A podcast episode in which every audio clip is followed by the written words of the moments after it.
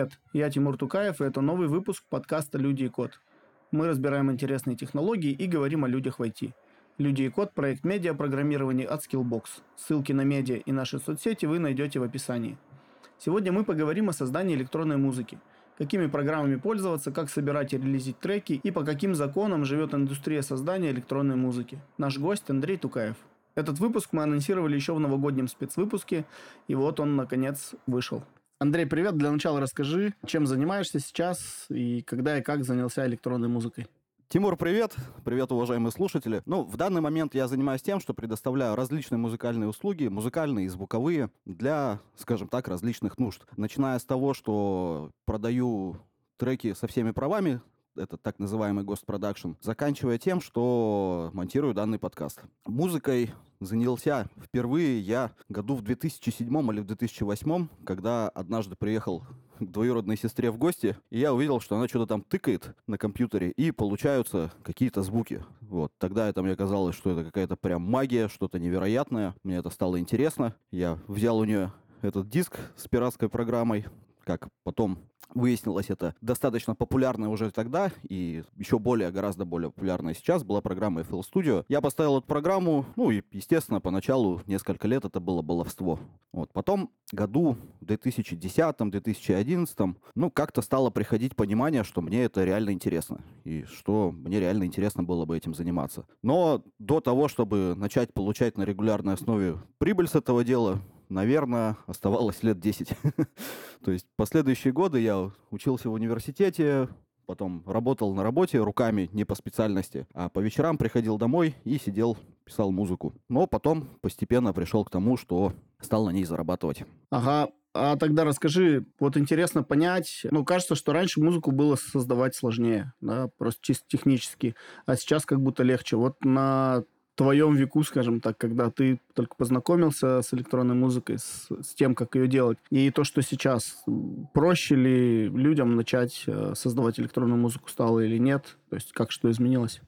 Да, действительно, как во многих деятельностях, э, музыки также порог входа значительно, значительно, значительно снизился. Причем я бы, наверное, даже сказал, что не только в электронной. И с того периода, когда я начал, и, там, допустим, за вот эти вот 15 уже практически лет, ну да, уже 15 лет прошло, да, тоже порог входа значительно снизился. Вот. Сейчас, ну, скажем так, любой человек, там, юный, постарше, который хочет создавать музыку, он заходит на YouTube, находит там миллион туториалов о том, как создавать музыку, о том, как что-то делать, и он уже может себе поставить программу и начать что-то делать. Вот. Понятно, что это будет э, весьма, скажем так, условного, весьма посредственного качества, но он уже может начать пробовать, начать делать. То есть, если оглядываться назад, там, не знаю, например, там, в 90-е годы, то в 90-е годы, ну, конечно, порог входа был бы значительно сложнее, и, там, условно говоря, заинтересуйся я этим в 90-е годы, ну, вполне возможно, что я этим бы и не занялся вовсе, потому что это нужно было покупать различное оборудование, то есть одного компьютера, скорее всего, было бы недостаточно. Я здесь могу немножко плавать, но вот насколько помню по всяким видеозаписям, когда люди делают что-то там в стиле 90-х, трушное прям, они обычно используют там и драм-машины, машины, и синтезаторы железные, и, и все подряд. Конечно, если начинать так, то порог входа значительно выше, потому что это все стоит денег, ну и причем стоит немалых денег. Вот, поэтому, да, порог входа значительно снизился. А расскажи вот что, ну, то есть, если человек хочет начать заниматься электронной музыкой, на какие программы ему обратить внимание, с чем он, скорее всего, столкнется, что ему надо будет изучать? Ну, во-первых, ему надо будет поставить, установить себе на компьютер так называемую DAW. В быту это чаще называют DAW, давка, ну, потому что это аббревиатура DAW, Digital Audio Workstation. Самые распространенные сейчас это Ableton Live, это FL Studio. Для владельцев маков это доступно еще Logic. И ну, еще не, несколько есть достаточно популярных программ. Я не буду говорить, какая лучше, какая хуже. Э, то есть все решает на самом деле, как вот автолюбители говорят, прокладка между рулем и сиденьем. Вот здесь то же самое, прокладка между монитором и стулом. Просто каждый делает в той программе, в которой ему удобнее. В принципе, современные программы, ну, допустим, мы рассматриваем ситуацию, когда человек знаю, законопослушный, он ее покупает, а не заходит на народный всем известный сайт зелененького цвета. Если он ее покупает, то, в принципе, даже с какими-то более-менее начальными версиями, обычно предоставляется пакет там начальных сэмплов, какой-то начальный пакет синтезаторов, еще чего-то. И, в принципе, ну, если там стоит задача просто начать, то этого может даже быть достаточно. Но если хочется еще поставить что-то дополнительное, эффекты, синтезаторы, еще что-то, то на помощь приходят э, так называемые плагины. Э, ну, чаще всего это VST-плагины. Хотя есть другие стандарты, но будем для удобства все называть VST-плагинами, потому что это стандарт, который поддерживает все так называемые Digital Audio Workstation. И здесь выбор, скажем так, ограничивается чисто лишь фантазией человека, то есть эти плагины есть на любой вкус и цвет. Вот. Но чтобы начать, ну, самое главное поставить вот, вот эту вот DAV. Да, расскажи вот такой момент. Наверняка есть какие-то дополнительные программы, которые тоже ну, используются. То есть не, не те, которые там прям создают музыку, а те, которые идут ну, в дополнение к ним, там, не знаю, для кого-нибудь там какие-то страшные слова типа рендеринг там и так далее. А, ну, рендеринг, нет, рендеринг происходит э, в самой самой DAV. Я буду обозначать так, потому что вот в интернете, в русскоязычном секторе, по крайней мере, в русскоязычном сегменте, чаще всего вы услышите DAV, DAVка и все в таком духе.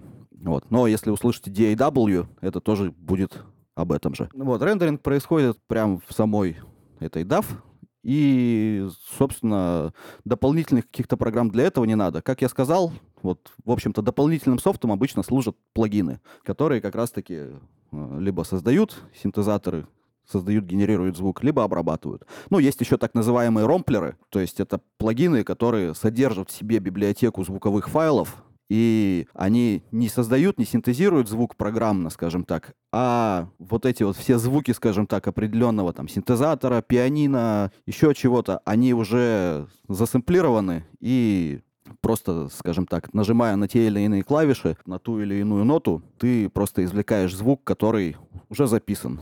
Вот, я не знаю, если достаточно понятно, думаю, объяснил. Но самый популярный — это Nexus и Contact. Поэтому, да, Digital Audio Workstation и, и плагины, в общем-то, наверное, это все. То есть какого-то дополнительного именно прям софта, чтобы это стендалон программа была, наверное, они используются. Вот я не могу, по крайней мере, сейчас вспомнить. А скажи тогда, пожалуйста, вот, ну, я знаю, что у тебя нет музыкального образования, насколько это мешает э, или, наоборот, помогает создавать электронную музыку, и там не задумывался ли ты там получить какое-то дополнительное образование музыкальное и что-то такое? Ну, э, скажем так, мешать не мешает, ну, поскольку я смог начать зарабатывать на этом деньги, ну, значит, значит это не, не было такой прям сильной помехой.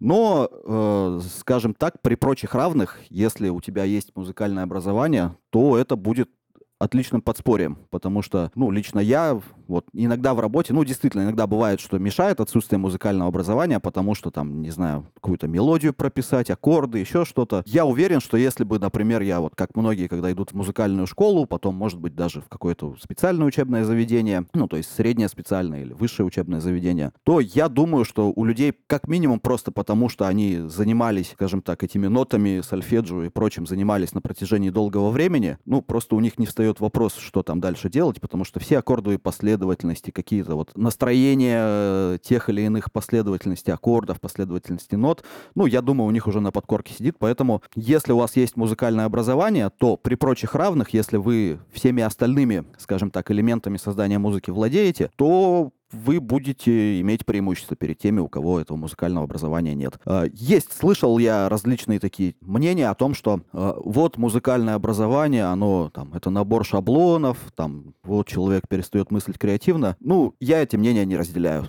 То есть я, в принципе, отношусь к тому, что музыка вся современная, может быть, менее современная, этот набор шаблонов действительно но в этом нет ничего плохого. И, скажем так, оригинальность той или иной музыки как раз создается за счет того, как люди используют вот эти вот, не знаю, микрошаблоны. Та или иная комбинация, скажем так, микрошаблонов, если выражаться вот таким бытовым языком, которым я, в принципе, владею, то вот эта вот комбинация микрошаблонов каких-то наложенных, там, скомбинированных друг с другом, она как раз-таки и создает оригинальность, как раз создает уникальность. Поэтому я считаю, что э, если человек владеет большим количеством шаблонов, это прекрасно. Поэтому я считаю, что музыкальное образование, если, если ты занимаешься музыкой, ну, это, наверное, минусов практически нет. А вот такой вопрос. Ну, электронная музыка, кажется, там, типа, каждый у себя дома может писать, да, что-то сейчас. Как вообще следить за тем, что происходит в электронной музыке, чтобы быть в курсе там, тенденций, трендов и так далее? Да, действительно, каждый может писать дома. Как следить? Ну, прежде всего, слушать музыку разную, популярную, непопулярную, старую, новую, разных жанров. Ну, не нужно, опять же, создавать, наверное, себе там, насильно, скажем так, слушать, пропускать через себя ту музыку, которая, допустим, тебе не близка. Ну, следить все-таки за той музыкой, которая не близка, ну, стоит хотя бы за самыми популярными там представителями. То есть я, например, не очень большой любитель рэпа, хотя уважительно отношусь к этой музыке. Но я хотя бы минимально, скажем так, я стараюсь э, следить за какими-то новинками, за самыми громкими какими-то хитами и так далее. Потому что деление на жанры, оно, в общем-то, условно. И любой жанр будет содержать какие-то признаки иного жанра. И если ты более-менее разбираешься в тех явлениях, в тех тенденциях, которые популярны, ну, по крайней мере, в главных жанрах, то это, опять же, будет просто-напросто твое маленькое преимущество. Поэтому стоит следить за, за всей музыкой хотя бы минимально. А может, какие-то там ресурсы, источники подскажешь? Ну, то есть, вот ты сам как следишь за этим, за всем? Вот раньше, когда я следил преимущественно за электронной музыкой, ну вот несколько лет назад, ну, наверное, года до 2015-16, где-то так, ну, таким очень мощным ресурсом электронной музыки был Битпорт. Это магазин электронной музыки, магазин треков. И, собственно, люди многие, я в том числе, заходили в этот магазин, смотрели топы, смотрели топы жанров, смотрели какие-то чарты, пользовательские или там редакторские, и получали оттуда новинки, какие-то актуальные, громкие и так далее. Вот. Сейчас, э, вот последние, не знаю, пару-тройку лет, я, наверное, в основном пользуюсь стриминговыми площадками. Ну, то есть конкретно у меня Spotify, но ничего не мешает использовать для этого и Яндекс Музыку, и, ну, и любую другую стриминговую площадку. Вот. Но мне вот больше всего понравился Spotify. В общем-то, это у меня даже как инструмент. Как я его использую? Ну, я, во-первых, если мне нужен какой-то жанр, с которым я не сильно знаком, я просто ищу плейлисты. Несколько плейлистов, какие-то кураторские плейлисты, плейлисты пользовательские. Выбираю какие-то треки оттуда, какие-то произведения. И, ну, собственно, примерно составляю свое впечатление, свои мысли о том или ином жанре. Если жанр мне более-менее близок, более-менее известен, ну, я обычно буду знать просто, что искать, каких артистов, э, может быть, какие лейблы. Ну, если говорить про лейблы, хотя сейчас, в принципе, на Spotify тоже и за лейблами можно следить, э, потому что у каждого лейбла есть свой плейлист. Вот. Но до сих пор я иногда использую и битпорт, ну, именно для электронной музыки. Если говорить про там, поп-музыку, про рок, про рэп, э, про другие какие-то жанры, не электронные, то, конечно, это вот через Spotify, через э, там, инструменты, похожие артисты, там, исполнители, которые там, нравятся фанатам этого исполнителя и прочее. То есть, ну, на мой взгляд, Spotify все-таки самый мощный в этом плане инструмент. А тогда такой момент. Вот, окей, мы там научились следить за музыкой и так далее, и так далее. А вот э, откуда вообще появляются в электронной музыке новые течения и направления? Как они становятся популярными? Вот как отмирают? Ну, насколько ты сам следил за этим? Э, сложилось какое-то впечатление? Вот это интересный на самом деле вопрос, потому что я, у меня мнение об этом несколько трансформировалось. Приведу, наверное, вот такой самый самый яркий пример. В свое время, когда я еще был достаточно, скажем так, слаб в плане понимания электронной музыки, понимания тенденций и прочего, когда, наверное, все помнят, как в 2011-2012 году внезапно из ниоткуда э, в мире, там, на радиостанциях, еще где-то появился Skrillex, и он делал дабстеп. Я тогда подумал, что это что-то прям невероятно новое, просто он в чертогах своего разума открыл какое-то новое звучание. Вот. Потом уже позже я когда стал интересоваться действительно тем, как появляются новые жанры, появляются новые течения, новые явления, я проанализировал вот звучание Скриллекса и предположил, то есть, ну, конечно, доподлинно известно это только ему самому, как он это все придумал, но я предположил, что, скорее всего, это было соединение вот дабстепа именно такого британского, европейского, достаточно холодного, э, с такой яркой, разбитной, там, не знаю, какими словами лучше выразиться, э, с музыкой США. Вот конкретно я даже слушал, мне показалось, что это вот с электрохаусом из США было соединено, и в итоге получился вот то звучание дабстепа, которое мы знаем, ну вот, у Скриллекса, да и которая, в принципе, прогремела на весь мир. Вот. И я пришел к мнению, потом анализировал и другие жанры, другие стили, другие звучания. Э, ничего не появляется внезапно. То есть любое новое, казалось бы, совершенно новое, вообще невероятное звучание, оно появляется постепенно. То есть человеку нравится какой-то звук, он его, ну, пытается, не знаю, как правильно ли будет сказать, скопировать, перенять какие-то из него элементы, привнося какой-то свой подход, свой свой стиль, свой workflow в конце концов, потому что когда у тебя сложился определенный workflow, ты любой звук, который будешь делать, он будет получаться все-таки с твоим почерком. Даже если тебе это будет незаметно. Он все равно будет присутствовать. Вот. И человек постепенно, понемножку, понемножку привносит что-то свое, а потом на дистанции ты уже смотришь, и тебе кажется, что у него какое-то абсолютно свое, абсолютно новое звучание. Но на самом деле это все появляется постепенно. То есть первоначально вот фирменное звучание какого-нибудь артиста, оно, э, скорее всего, будет не колоссально отличимо от э, того, что принято, как сказать, того, что популярно в данный момент времени. То есть существуют определенные тенденции, которые, наверное, все-таки проявляются во всех жанрах и которые влияют на развитие уже каждых жанров по отдельности. То есть, ну, это все появляется достаточно плавно такой момент, ну, когда сам пишешь музыку, например, да, сам музыкой занимаешься, как вот сохранять баланс между каким-то модным звучанием, современным и тем, что нравится делать именно тебе? И можно ли как-то взять старый жанр и сделать так, чтобы у него было современное звучание, при этом там, не изменив его каноны, и каким способом это достигается? Ну, э, во-первых, бытует такое мнение очень часто очень многих людей, что ой, стандарты какие-то есть, да как так можно под них ложиться, надо свое все делать, надо свое. Э, я немножко, раньше я был тоже приверженцем такого мнения, постепенно я стал его не разделять. То есть, да, действительно, есть какая-то популярная музыка, которая популярна в данный момент времени. Во-первых, ничего тебе не мешает взять какое-то популярное звучание и сделать с ним то, что нравится конкретно тебе. Это первое. Второе, ты можешь делать свое звучание, которое тебе нравится и так далее. Но тут большой вопрос, будет ли оно востребовано. Скорее всего, будет как? Если оно подходит под какие-то современные стандарты, не то что даже стандарты, под современные тренды, э, то оно будет востребовано. Если оно не подходит под современные тренды, то оно не будет востребовано, не будет востребовано в широком смысле. У него вполне может быть определенная там какая-то узкая аудитория своя, и ну ты можешь вполне для нее работать. А, но если ты хочешь все-таки работать на широкую аудиторию, да, тебе придется учитывать современные тренды. Есть такой вот немножко, наверное, может быть, оф топ Вот у нас э, в наших сообществах, скажем так, музыкантов, ну, в тех, которых я обитаю, э, может быть, и за пределами них этот термин тоже есть, я просто слышал его в нем. Такой есть термин интересный, мне он очень понравился. Музыка для продюсеров, ну, для саунд-продюсеров, то есть имеется в виду. Под продюсером я в этом выпуске буду подразумевать не там Виктора Дробыша, Юрия Эйзеншписа, а вот саунд-продюсер, который сидит перед компьютером и жмет на кнопочки. Вот. Музыка для продюсеров. Есть очень много таких произведений, которые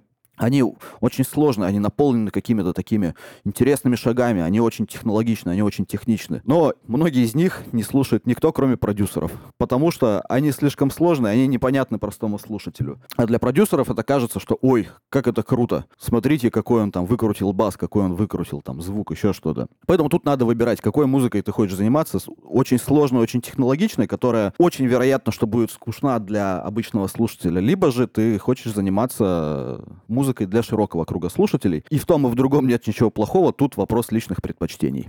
А, что касается старых жанров, э, как их осовременить и прочее, ну, первым делом нужно просто взять старый жанр, попробовать сделать все это по тем канонам, которые, скажем так, присутствуют в этом старом жанре. Ну, понимание канонов будет зависеть от твоей наслушанности. Если ты достаточно много слушал этот старый жанр, то ты будешь понимать, какие каноны там существуют, э, что true, что не true, вот, и попробовать сделать, и дальше ты берешь, ну, не знаю, начинаешь делать свою музыку, делаешь, соблюдаешь все эти каноны, но просто делаешь технически это современным. Ну, например, если брать музыку там 80-х, которая сейчас достаточно популярна в современном чтении, там будет как? Примерно такие же инструменты, такие же там не знаю, аккордовые последовательности, такие же ноты. Но это просто сделано на современном, ну, на компьютерах, которые имеют гораздо большую мощность, которые могут делать современные обработки, в результате чего трек будет громче, трек будет басистее, трек будет плотнее, и прочее, прочее, прочее. Скорее всего, уже этого одного хватит, чтобы старый жанр, так сказать, осовременить. Ну, может быть, какой-то уже будет отход от канонов и какие-то современные, скажем так, современные тембры, современные звуки. Они, может быть, не будут отличаться сильно от старых, но вот, наверное, сложно будет объяснить. Тут просто надо какие-то такие слушать эти звуки, надо понимать, вот какие более современно звучат, какие менее современно.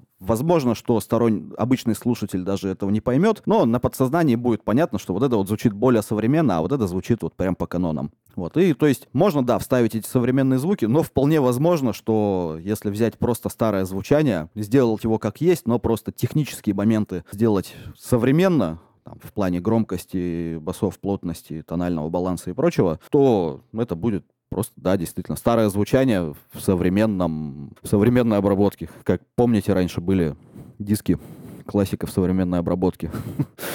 Что-то подобное. А вот расскажи тогда такой момент. А, вот как происходит создание музыки, да, ну, трека какого-то, вот, может быть, пошагово прям, от момента идеи или желания вообще что-то создать до того, как ты там выпустил это все? Ну, у всех э, по-разному. То есть я, наверное, больше буду говорить про свой опыт. Э, сейчас я достаточно давно уже ничего не выпускал. Последние пару-тройку лет я работал, ну, именно на полную продажу треков, поэтому я подбирал жанры, которые, на мой взгляд, хорошо продаются и которые зарекомендовали себя как хороший, скажем так, источник денег лично для меня. Беру какой-нибудь... Сначала слушаю там, музыку в таком, в подобном звучании, натыкаюсь на какой-нибудь трек, который вот я понимаю, что я его хочу сделать по тем или иным причинам. Может быть, мне просто очень сильно понравился. А может быть, э, просто потому что я послушал, понял, что, о, его несложно будет сделать, быстренько сделаю и классно будет. Вот, нахожу там 2, 3, 4 трека в таком звучании. Дальше обычно я начинаю с барабанов, э, не, не с финальной версии, просто накидываю, чтобы был ритм. Тыц, тыц, тыц, условно говоря. Дальше перехожу к басам, накидываю тоже условно, обычно просто на одной ноте какой-то бас накидываю, ритмический рисунок. И дальше перехожу уже к мелодической части. И вот когда у меня готов какой-то, ну, маломальский, минимальный какой-то набросок трека, я начинаю попеременно туда-сюда лазить там в бас, в барабаны, потом опять в бас, потом опять в барабаны, накидываю, накидываю, разрабатываю. У меня появляется вот такой образец уже неплохо звучащий, скажем так, образец дропа. Ну, дропом называют в, танцев... в электронной музыке, в танцевальной музыке, танцевальную часть, ну, собственно, где играют барабаны, где играет бас, которая, ну, наиболее энергичная. Вот, когда у меня готов э, дроп, я начинаю переходить в яму. Яма — это спокойная часть, где не играют барабаны. Э, кто-то называет яма, кто-то называет брейкдаун по-разному. Я, яма — это когда в клубах люди, короче, не знают, что танцевать, и они просто плавно, типа, руками там что-нибудь изображают. Да-да-да-да-да, вот им, именно это. где мало баса, где там в клубах еще можно друг другу на... поорать, и будет слышно. Все, сделал яму, набросал, чтобы было понятно вообще, что будет там, что будет в этом треке. Вот. И после этого я копирую эту яму. Ну, обычно танцевальная музыка э, современная чаще всего звучит как вступление, первая яма, первый дроп, вторая яма, второй дроп и аутро идет дальше. А, вот, я копирую эту первую яму во вторую яму, докидываю туда какой-нибудь недостающий фрагмент, чтобы она несколько отличалась, потом копирую первый дроп на место второго дропа, также добавляю что-то, чего не хватает, вот, доделываю DJ-интро, DJ-аутро, и нахожу какие-то там мелочи уже дальше, ну, скажем так, а, финализирую работу, когда уже отслушиваю. Иногда могу на пару дней оставить, э, чтобы освежить уши, так сказать, потому что слух имеет свойство замыливаться достаточно быстро, и ты начинаешь слышать те моменты, которые, которые никто кроме тебя не услышит, и не слышишь те моменты, которые все сразу услышат. Вот через 2-3 дня как бы много таких моментов э, уже можно слышать более объективно и уже делать заканчивать трек к более-менее финальному звучанию.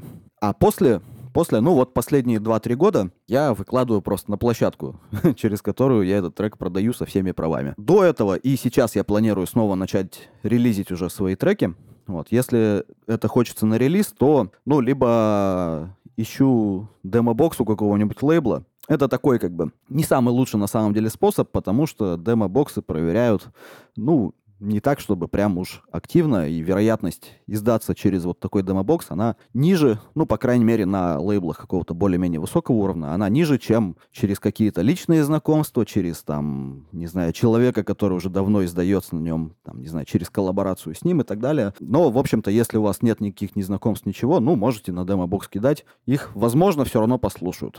Вот. И когда вы кидаете на демобоксы, в случае, если по какому-либо пути лейбл готов издать этот трек, ну, они пишут вам. Собственно, пишут требования, что им будет нужно. Обычно эти требования это там э, extended версия, радиоверсия. Extended это где есть диджейское интро и аутро, где просто играют барабаны, скажем так. Вот они попросят радио extended версию, какие-нибудь там ваши фотографии, может быть, попросят там какое-нибудь для промо по, там видео, как вы делали этот трек, или там просто там, Hi everyone, I am такой-то, такой-то, я там вам представляю вот такой-то трек. Приятного прослушивания. Вот. Ну, какие-то такие моменты. Но, опять же, здесь сразу предупрежу, скажем так, моя успешность в плане релизов, в плане издания музыки, она пока что оставляет желать лучшего. Поэтому здесь как бы я не могу давать прям таких хороших советов, потому что, ну, со- соответственно, как я до этого сказал, я здесь сам не очень так, чтобы преуспел. А вот есть ли какие-то особенности вот, ну, какого-то последнего этапа, да, рендеринга, вот, сборки трека? Что там такого происходит особого? Да, особо нет. Ну, э, есть особенности, когда ты отправляешь это все для полной продажи на площадке для госпродакшена. Там есть свои особенности, потому что там тебе нужно сделать пак этого трека. У разных площадок он может отличаться, но обычно их объединяет то, что тебе нужно предоставить, ну, там, версию мастер, анмастер, инструментал, может быть, радио extended, нужно будет приложить MIDI, тех мелодий, которые ты прописывал вручную, и нужно будет приложить стемы. Стемы — это дорожки по отдельности, то есть вот у вас есть дорожка там такого-то барабана, есть дорожка такого-то барабана, там, тарелки, еще что-то, лид, бас, эффекты, еще что-то. Ну, короче, каждую дорожку отдельно зарендерить. Ну, у современных DAW есть для этого все инструменты, это делается достаточно просто, вот. Но тебе нужно будет зарендерить по отдельности дорожку, чтобы, если вдруг покупатель захочет самостоятельно пересвести этот трек, сделать свое сведение, может быть, сделать какие-то изменения, еще что-то, то чтобы он мог это, собственно, сделать. Если говорить про треки на релиз, ну, нет особых, ос- особых каких-то моментов. Ну, вот, э, не знаю, ты, ты рендеришь трек, ну, ты, ты закончил, ты нажал кнопочку рендер, и все, он рендерится. Ну, единственное, вот лейблы, которые достаточно высокого уровня, зачастую у них есть своя команда микс-инженера или мастер-инженера, они тоже могут попросить от стемы, или могут попросить анмастер-версию, чтобы просто мастеринг свой сделать, еще что-то. Ну, это достаточно крупные лейблы, достаточно успешные, собственно, денежные, ну, у них есть деньги, и у них есть понимание то, как, скажем так, трек, изданных, изданный на их лейбле, должен звучать, и есть человек в команде, который понимает их требования и понимает, как действительно этот трек должен звучать, и может немножко вот поменять звучание в сторону того, как это должно быть. Вот. В остальном, ну, если говорить про рендеринг, как я уже сказал, да, это нажал вот файл, экспорт или рендер, и все, и он рендерится. Занимает этот процесс от 5 до там 10-15 минут. А тогда вот такой момент. Ну, вот многие люди слушают музыку там в как- на каких-нибудь плохих колонках, там, по радио, да, где там могут быть помехи и так далее. Вот как-то при сведении это учитывается, ну, как-то делается, не знаю, поправка на плохие колонки, как-то это учитывается вообще при сведении, при создании трека? Ну да, конечно, учитывается. Есть такое, ну, можно сказать, негласное правило, по крайней мере, для треков, э, которые, опять же, на широкую аудиторию рассчитаны. Поп-музыка, там, не знаю, какой-нибудь популярный хаус и прочее, рок, рэп, вот, то есть та музыка, собственно, да, действительно, которую будут очень часто слушать на слабых колонках, на слабой аппаратуре. Да, вот для них есть правило, что, грубо говоря, трек должен звучать одинаково хорошо на любой аппаратуре. Вот. Ну, грубо говоря, когда ты делаешь в хороших там наушниках или на хороших колонках с хорошими мониторами, он у тебя, ну, скорее всего, будет звучать неплохо, но если он звучит плохо на плохих колонках, ну, значит, надо делать так, чтобы он там звучал хорошо. Ну, э, плохо хорошо на плохих колонках имеется в виду, что не хуже, чем, э, там, не знаю, другие хорошие популярные треки. вот так вот скажем. И есть даже такой термин щит-контроль. Он очень часто упоминается в среде, ну, продюсеров, то есть там, не знаю, колонки для щит-контроля, там, еще что-то для щит-контроля. Ну, слово щит это, естественно, означает не рыцарский, не доспехи, скажем так, а перевод с английского языка слова щит. То есть ты слушаешь, ты закончил трек, он звучит там великолепно, звучит хорошо. Хорошей практикой будет после того, как ты закончил трек, особенно если он релизный, послушать этот трек, не знаю, на колонках телефона, там, не знаю, если есть у вас JBL какая-нибудь, на JBL, если есть автомобиль с колонками, в автомобиле послушать. Ну, на максимальном количестве устройств, на которых ты его будешь слушать. То есть, ну, люди, которые занимаются музыкой, конечно, понимают моменты, когда будут слушать, они будут понимать, что будет звучать не так, как им нужно. Ну, вот самая частая, на самом деле, проблема, когда ты сделал трек, у тебя вроде как неплохо звучит бас, ну, на своих, на, на, на хорошей акустике у тебя неплохо звучит бас, у тебя неплохо звучит там барабаны, бочка. Ты начинаешь слушать на какой-то бытовой акустике, а там баса нет, барабанов нет. Просто потому, что, ну, вот такая, для такой акустики в популярной музыке обычно вот создается... Я вот могу ошибиться в терминах, я обычно называю это псевдобасом. Вот, когда на частоте, там, не знаю, от 100 там, до 300, там, 400 герц звучат звуки, которые басом не являются, но которые на психологическом, скажем так, уровне создают вот такой психоакустический эффект, что есть такой хороший, такой мощный бас. И вы включаете трек на телефоне, вот на вот этой пищалке своей, и вы слушаете и кажется, что да, там есть бас. Это значит, что все сделано неплохо, все сделано хорошо. Но если мы говорим о различных андеграундных направлениях, там, не знаю, андеграундная техно, там, underground melodic techno, еще что-то, ну, можно много жанров назвать, то там могут быть э, и другие требования. Потому что часто эта музыка такая, не знаю, не знаю, как сказать, небольшой такой провокации, может быть, там, или еще что-то. Ну, то есть э, часто может быть грязь и не очень хорошее звучание, может быть именно э, не недостатком музыки, а наоборот достоинством. Вот. Это не значит, что если там человек плохо делает музыку, ему, у него сразу получится сделать хорошее техно, потому что вот он, он же грязь делает. Нет, зачастую как раз-таки наоборот, чтобы делать грязную и неотесанную музыку, нужно сначала очень хорошо научиться делать качественную музыку, но вот к таким, к такой музыке требования могут быть несколько другие. То есть то, что она на телефоне будет звучать плохо, или там, не знаю, на маленьких колоночках в кабинете бухгалтера будет звучать плохо, ну, их это будет мало волновать, потому что они эту музыку делают не для людей, которые являются неискушенными слушателями, которые привыкли слушать, ну, разные поп-музыку, то, что им предложат по радио, то, что им там, не знаю, предложат по телевизору, еще где-то. Нет в этом ничего плохого, эти люди ну, как бы преуспели в другом, скорее всего. Но техно обычно делается для более искушенных. Ну, такое техно, о котором я говорил, делается для более искушенных слушателей, либо, в принципе, оно делается для, там, для лайв-мероприятий чтобы это все люди слушали в клубах.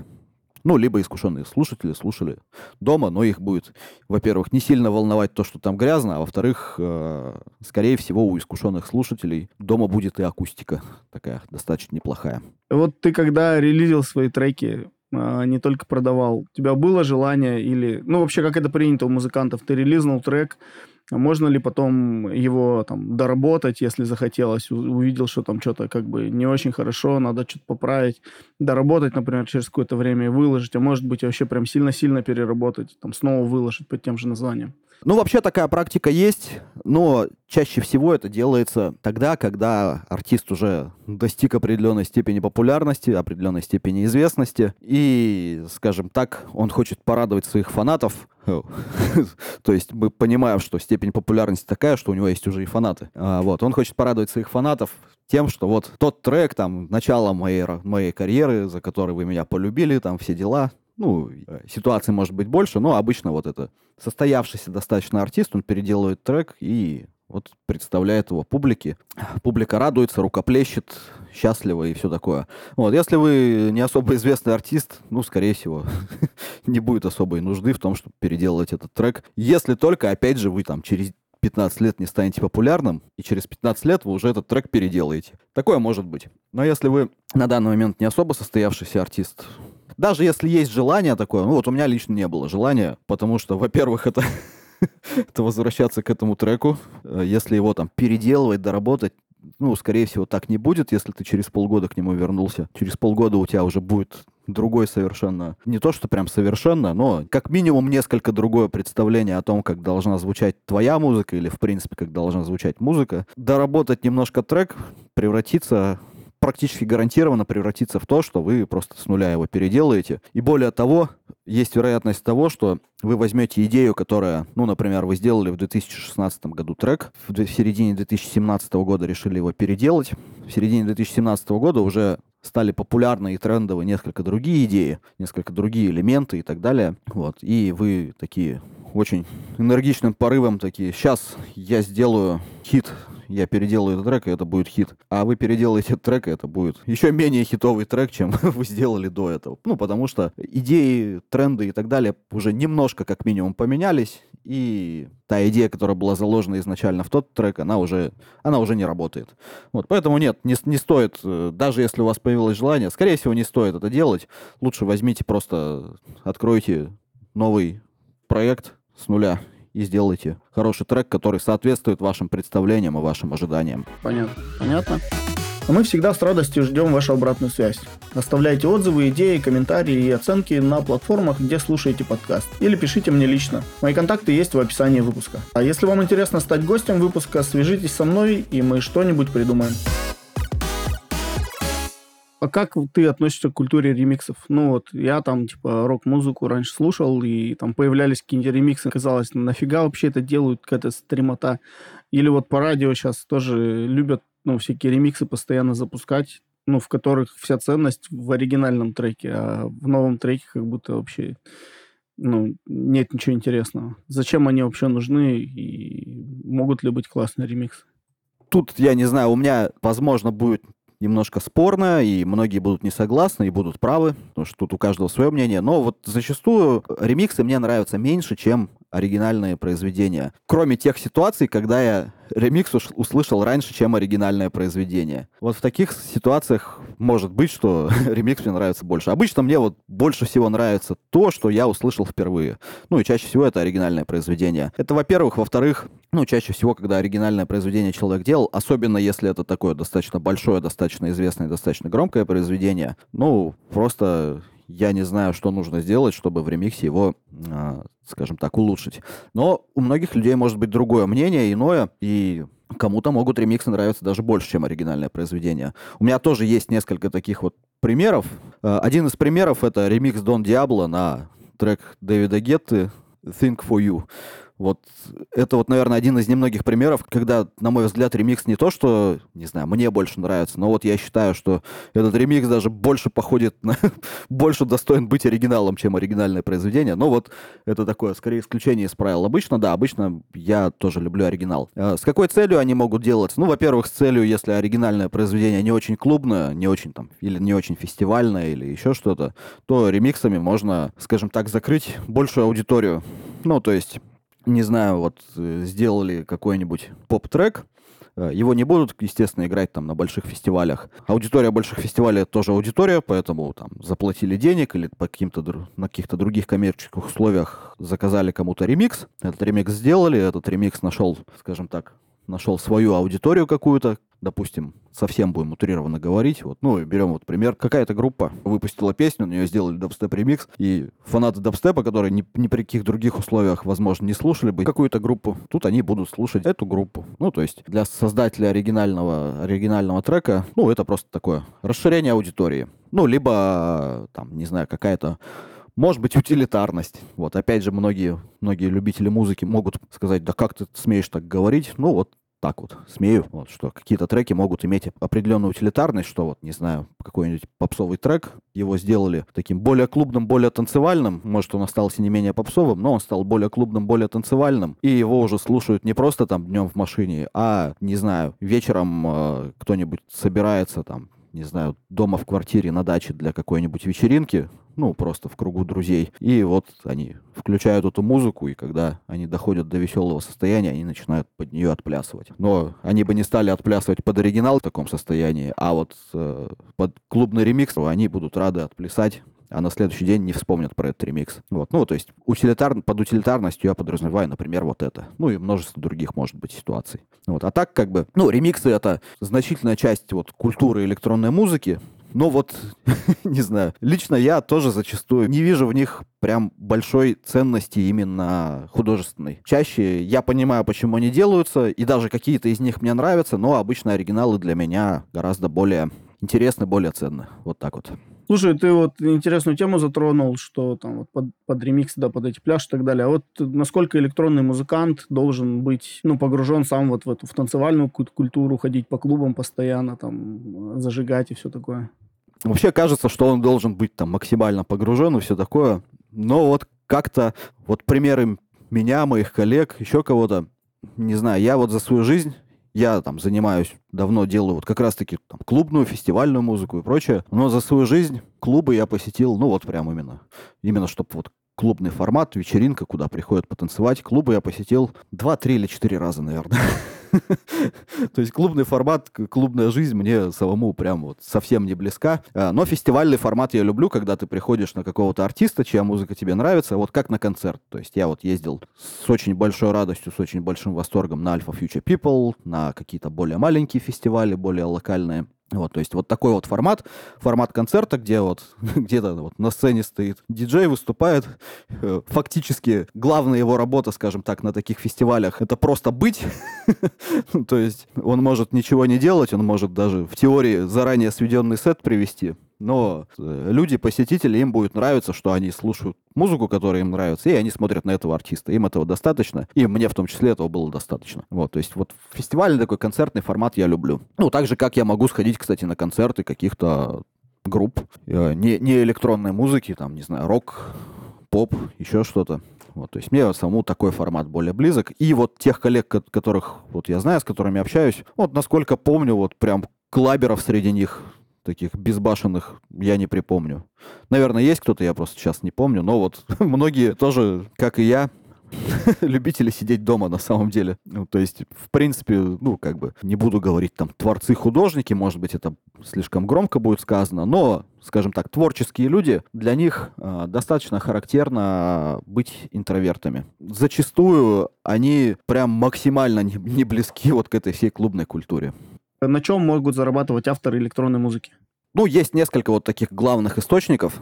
Первое, ну, это самое вот, что приходит на ум, это релизы треков, это стримы с них, ну, заработок с их стримов. Э, ну, сейчас с их стримов, то есть 10 лет назад можно было говорить о том, что их там именно покупают, когда это еще было более актуально. Сейчас уже более актуальны стримы, то есть заработок со стримов, это вот самое первое. Но это, конечно, достаточно сложно. То есть это надо быть либо популярным артистом, либо надо быть достаточно грамотным в плане там, продвижения, либо быть достаточно наглым просто, ну, в хорошем смысле. Второй источник, который первым делом приходит в голову, это выступления, концерты и прочее. То есть э, начиная с того, что, ну, просто если говорим про электронную музыку, то диджейские сеты, заканчивая тем, что очень часто электронные музыканты принимают участие в каких-то поп-проектах или сами их организовывают. Ну, соответственно, это именно прям концерты в привычном понимании. Третий источник, э, вот как я сказал, электронные музыканты нередко принимают участие в поп-проектах. Э, соответственно, они являются продюсерами,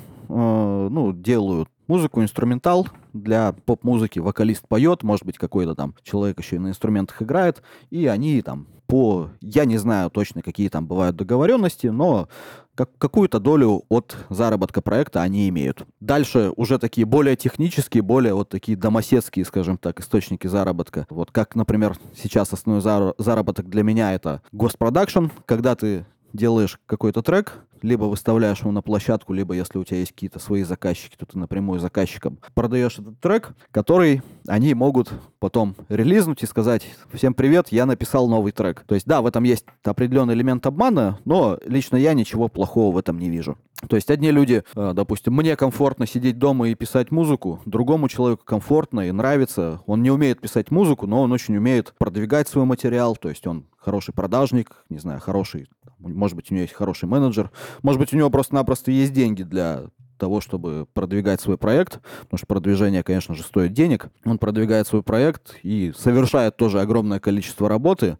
Ну вот он просто не пишет музыку, но вот он ее релизит. Есть в этом небольшой такой момент, что он говорит, что это написал я, а на самом деле написал не он. Но если его слушателям, если его аудитории нравится эта музыка, то, в общем-то, какая разница, кто ее написал? То есть, ну вот такая вот госпродакшн, это вот продажа трека Ghost от английского слова ghost призрак, то есть та тайная продажа, скажем так, по условиям договора ты не имеешь права говорить кому-то, что это на самом деле ты написал трек, что это твой трек. А покупатель имеет право не указывать тебя, ну и, естественно, в подавляющем большинстве случаев он, он не будет тебя указывать. И, собственно, вот человек купил трек, ты получил деньги, все, делаешь дальше. Насколько я слышал, а, вот в США продюсеры любят, скажем так, вот делать такой гост-продакшн, но когда их вписывают в кредит, так сказать, ну, то есть в, в расширенной информации о треке можно найти имя человека, который приложил к нему руку, и даже они имеют какой-то процент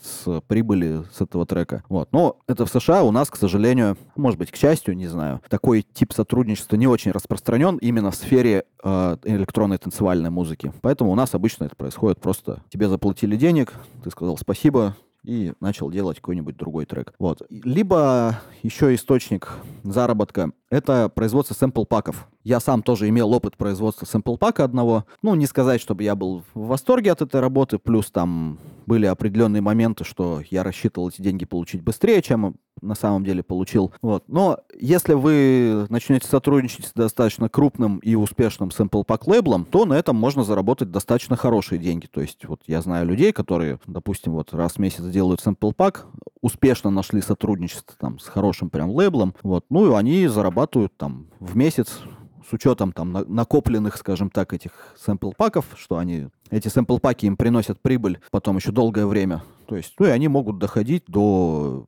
нескольких тысяч долларов в месяц. И 5, и 6, и 7, может быть. То есть, ну, хорошие суммы для, по крайней мере, для России, для российского музыканта. Ну, я считаю, что это очень хорошая сумма. Но э, можно также делать сэмпл-паки для не очень успешных лейблов. И там, конечно, суммы будут совершенно другие. То есть, там, не знаю. И могут быть разовые суммы порядка там 500, там 600 долларов, могут быть и меньше. Ну, то есть по-разному. Вот, еще какая деятельность? Ну, различная техническая деятельность. Ну, вот я, например, зарабатываю в том числе с того, что я монтирую подкасты для Skillbox Media. Вот, это тоже мне приносит определенные деньги, определенную копеечку. Ну, это вот если мы говорили об электронной музыке. Если говорить просто о музыке, вот, ну, здесь я, во-первых, не спец, там можно найти, наверное, миллион всяких деятельностей. А, ну, если, опять же, продолжать про электронную музыку, то там кто-то начинает заниматься саунд-дизайном для игр, для фильмов, еще для чего-то. А, ну, я думаю, опять же, у меня, у самого и у моих друзей, знакомых нет такого опыта, вот, но я думаю, что это, скажем так, выйти на прибыль, выйти прям действительно на прибыльные дела в этом занятии, ну, стоит определенных трудов, потому что рынок не такой большой, и, скорее всего, какие-то именно денежные прям проекты. На денежные проекты уже есть исполнитель, с которым та или иная там киностудия, студия игр или еще кого-то успешно сотрудничает. Вот. Но, конечно, пробовать можно. Если кому-то нравится такое, то почему бы и нет. И раньше, сейчас я не знаю, насколько это еще актуально, вот. Но раньше, несколько лет назад, еще один из способов заработка был э, аудиостоки, так называемые. Аудио Джангл, Pond5 и прочие-прочие, вот по, по названиям их достаточно много, я все не вспомню. Ну, то есть люди делали какую-то музыку, достаточно простую, э, достаточно легко воспринимаемую, достаточно шаблонную, прям полностью шаблонную даже, я бы сказал. И эту музыку покупали люди для использования там в рекламах, для использования, э, не знаю, в, может быть, в фильмах, там еще где-то, для различных, короче, целей. Зарабатывать, ну, я сам пробовал, конечно, такое делать, ну, у меня заработок на этом был очень-очень маленький, по-моему, суммарный заработок, там, наверное, меньше 100 долларов в итоге был. Вот. Но люди, которые этим очень плотно занимаются, они просто очень-очень много таких треков заливают туда, и если какой-то из них стрельнул, ну, они, скорее всего, будут обеспечены год-два, может быть, больше. Вот. Но, насколько я помню, в один момент эти сервисы ввели скажем так, систему подписок у себя. И после введения этой системы подписок зарабатывать там стало достаточно сложно. Не знаю, наверное, еще есть несколько разных деятельностей, просто вот которых я сейчас не вспомню. А расскажи такой момент про юридический вопросы можешь рассказать? Вот там, где брать сэмплы, чтобы там тебя потом не посадили, да, или там, может, свои создавать? Как защитить свои там произведения? Можно ли взять чужой трек и там сделать на него ремикс и выложить поэтому? Потом, в смысле. Ну, э, здесь я, наверное, не прям, чтобы эксперт-эксперт в ряде вопросов. Ну, во-первых, откуда брать сэмплы? Ну, сэмплы брать, например, я очень активно пользуюсь сервисами подписок Splice, LoopCloud, есть еще другие разные, вот, но мне этих хватает. Вот эти сервисы позволяют платить там суммы, не помню уже точно, по-моему, там 13 долларов в месяц, если говорить про сплайс, а, за это тебе дают 100 кредитов, так сказать. Ну, то есть ты можешь скачать 100 сэмплов. Вот, обычно этого хватает. Вот, плюс э, какие-то паки, какие-то сэмпл-паки, каких нет, которых нет на этих сервисах, иногда я покупаю сам. Скажем так, еще существует такая практика, она не совсем легальная, но тем не менее существует практика так называемых групповых покупок. То есть люди, кто-то там говорит, вот смотрите, есть такой sample пак классный. Все говорят, да, классный, давайте скинемся и купим. Скидываются и покупают. Ну, опять же говорю, это не совсем легально, но такая практика есть. Ну, конечно, также не буду скрывать, что достаточно много людей по всему миру используют так называемый магазин со стопроцентными скидками с зеленым логотипом. Uh, то есть пиратство присутствует, да, и многие люди этим пользуются. Ну, скажем так, ну, по сути, скачивают пиратский нелицензионный контент и используют. Плюс, на самом деле, опять же, это нелегально, но люди пользуются таким. Допустим, есть трек, человеку нравятся в нем барабаны. Кик, не знаю, снейр, еще что-нибудь.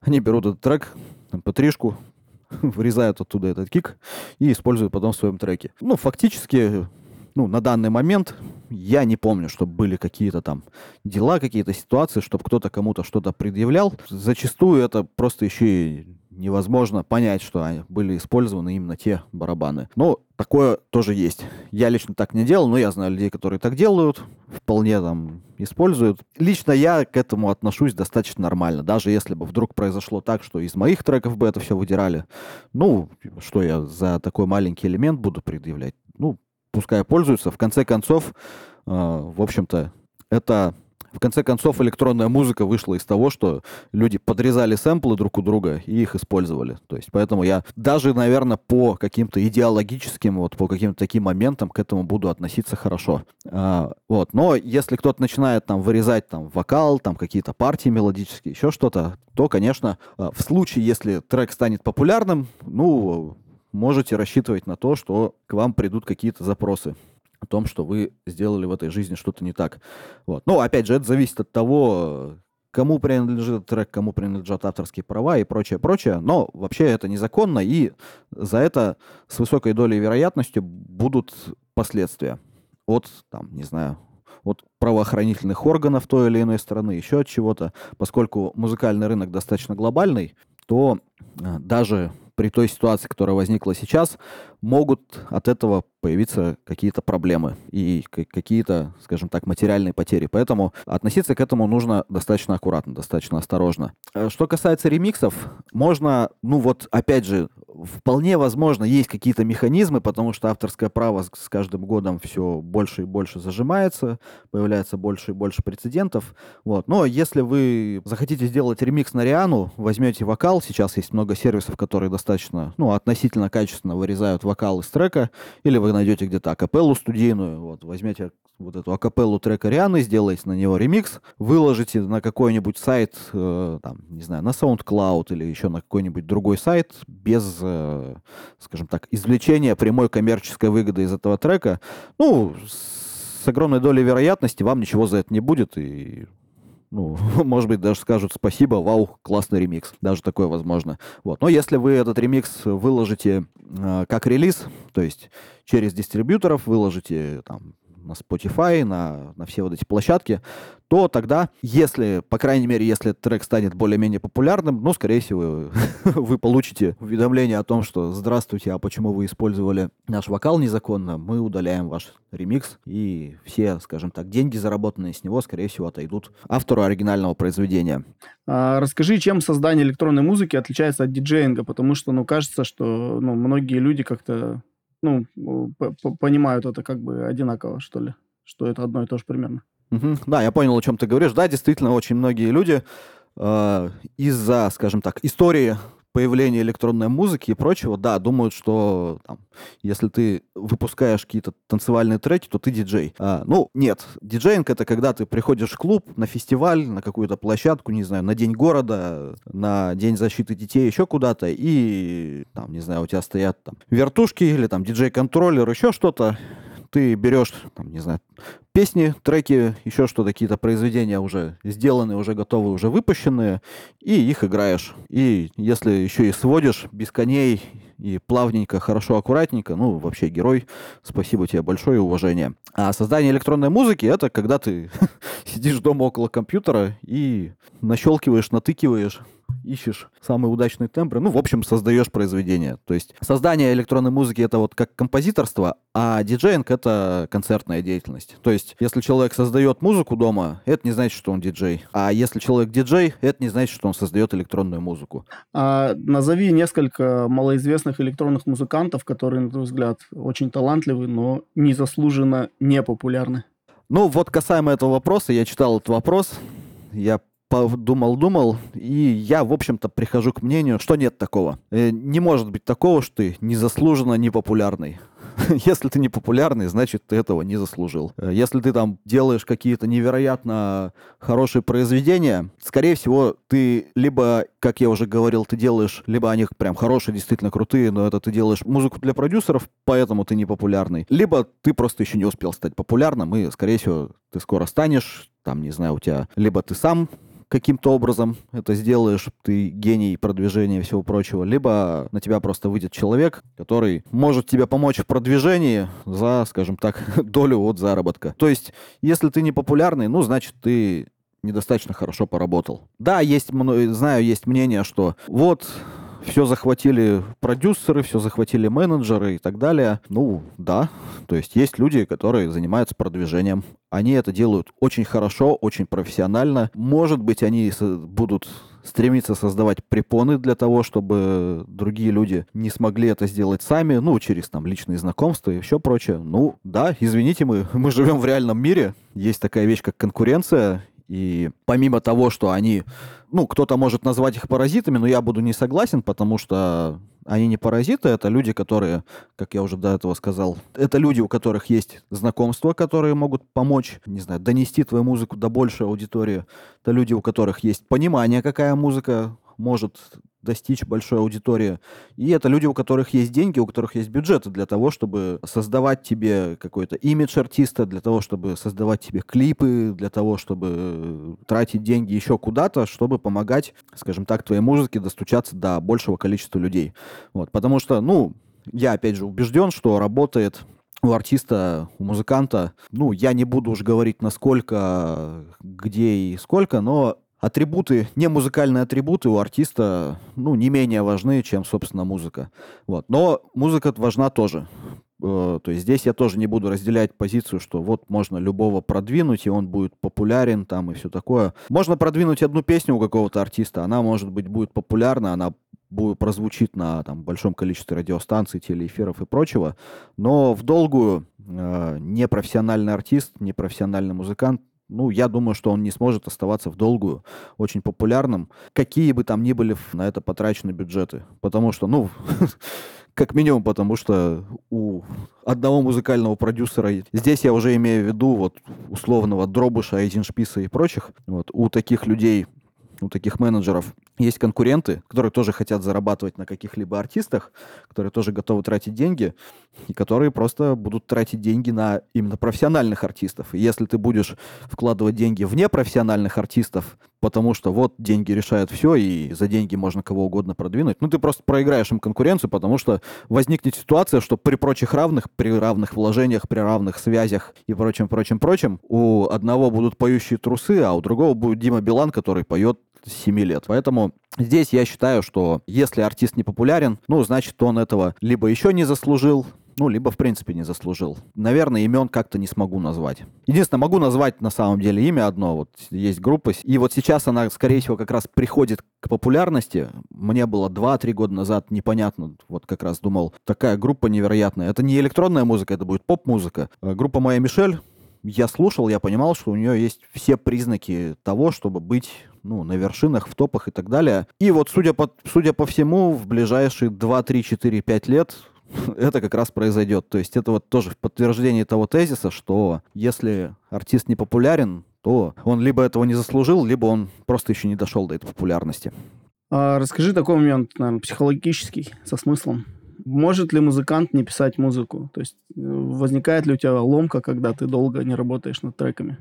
Да, возникает. То есть, когда я, да даже условно, не знаю, 2-3 дня я могу что-то не делать, у меня обычно уже загорается такое сильное желание. И в последнее время я стараюсь этим пользоваться, потому что иногда еще возникает обратная, скажем так, сторона, когда я слишком долго работаю, слишком долго занят созданием музыки, я немножко исписываюсь, немножко там, не знаю, ну, устаю просто-напросто, и мне нужен отдых. И как раз я начал стараться пользоваться, вот особенно летом, когда можно достаточно легко куда-то выехать, видеть интересные места, на улице приятно и все, и прочее, и пятое, и десятое. Вот когда я этим летом куда-то выезжал там на 2-3 дня, после этого я возвращался, и те треки, на которых я где-то застыл, где-то у меня возникли про- проблемы, где-то мне было непонятно, как их делать, куда продолжать, в какую степь, После того, как я куда-то выезжал, я возвращался, мне было прекрасно, мне было хорошо, у меня было рвение что-то сделать.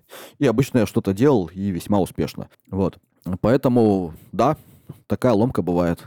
И артисту, ну, тяжело не писать музыку. Особенно если он уже, скажем так, влился в этот ритм, когда он на этом зарабатывает, когда он этим занимается на постоянку и так далее. И последний вопрос у меня. Ну вот ты сейчас, я так понимаю, полностью зарабатываешь чисто музыкой на жизнь. А страшно ли было бросать стабильную работу и уходить, зарабатывать просто на музыке? А, ну, как сказать, да, я зарабатываю сейчас полностью музыкой. Я со, с, с так называемой стабильной работы и прочего ушел в конце 2020 года. Э, на тот момент мне не было страшно, мне казалось, что я все, я договорился, я сейчас буду сэмпл-паки делать, там в деньгах даже чуть побольше будет, нормально, сейчас денежек заработаю, все дела.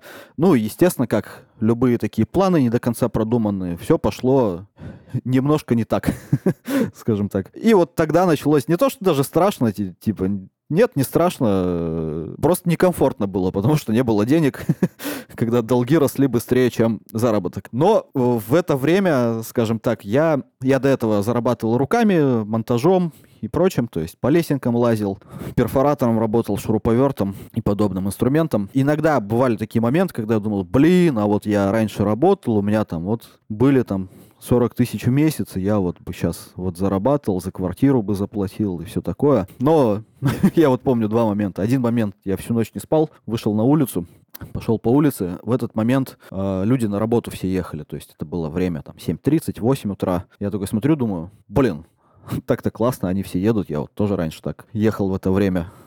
А сейчас мне не надо никуда ехать. Я сейчас приду домой, лягу спать, проснусь, поработаю. Вот.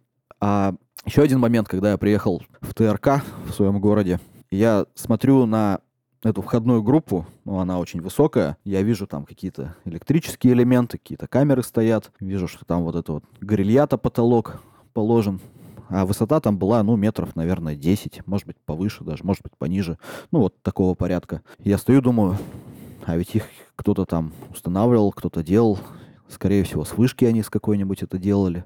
Еще что-то на высоте. Думаю, блин, а я думаю, я пару лет тем же самым, пару лет назад тем же самым занимался, а сейчас я этим не занимаюсь.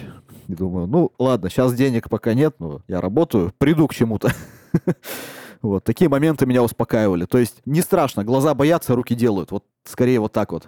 То есть неприятно, некомфортно, денег нет, а хотелось бы. Грустно, хочется руки опустить, но но не надо, как бы, надо работать. надо за квартиру платить. Приходится. Вот, поэтому да, не было страшно. Ну и давай последний все-таки вопрос. А, какие, может быть, там, вот, в, в мире электронной музыки ты бы мог назвать, ну вот для самого себя внутренние твои достижения? Там, может быть, несколько штук. Сейчас, на самом деле, мое ну, главное достижение, что я вышел на заработок. Ну, и то есть уже, э, ну, если говорить именно вот про время, когда я зарабатываю, и мои долги не растут, и они даже отданы, да, это уже практически два года.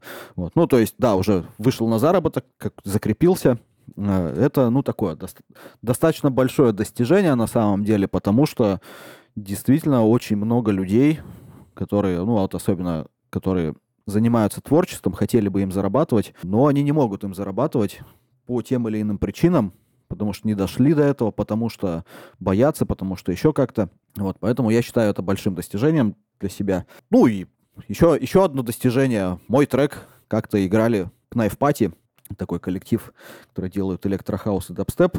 Наверняка слу- многие слушатели знают э, такую группу Pendulum. Вот это два человека из этой группы, Роб Свайер и второго, к сожалению, не помню, как зовут. Э, Роб Свайер — это их вокалист. И мне как-то в один момент в запрещенной соцсети в конце 2021 года, хоп, приходит уведомление от лейбла я отмечен там в истории. Я смотрю, там играют мой трек на фестивале EDC Лас-Вегас. Это достаточно крупный, ну, один из крупнейших в мире фестивалей. И вот они играют мой трек. Там вот этот вот Роб Свайер, вокалист Pendulum, которого я привык слышать там в музыке. Pendulum или в каких-то коллаборациях с другими артистами. Вон там под мой трек кричит «Хей, хей, хей!» Я думаю, что происходит? Только потом понял, что они его отыграли. Ну, было, конечно, очень приятно. Денег не принесло, но было приятно. Вот. А так, ну, я склонен верить, что мои главные достижения еще впереди, хоть мне и не 36. Я тоже так думал, пока мне не исполнилось 40. Ну, а мне пока не 40. Пока имею право побыть таковым. А, окей, тогда на этой веселой ноте закончим. А, спасибо, что присоединился. Было интересно узнать о подноготной электронной музыке. Спасибо, что нашел время и что найдешь сейчас еще время, чтобы смонтировать этот подкаст. Спасибо, что позвали. Спасибо. Хорошей недели. Пока. Пока. До свидания, уважаемые слушатели. С вами был Тимур Тукаев. Слушайте наш подкаст на разных платформах, ставьте звезды, оставляйте комментарии и делитесь с друзьями. Хорошей недели. Пока.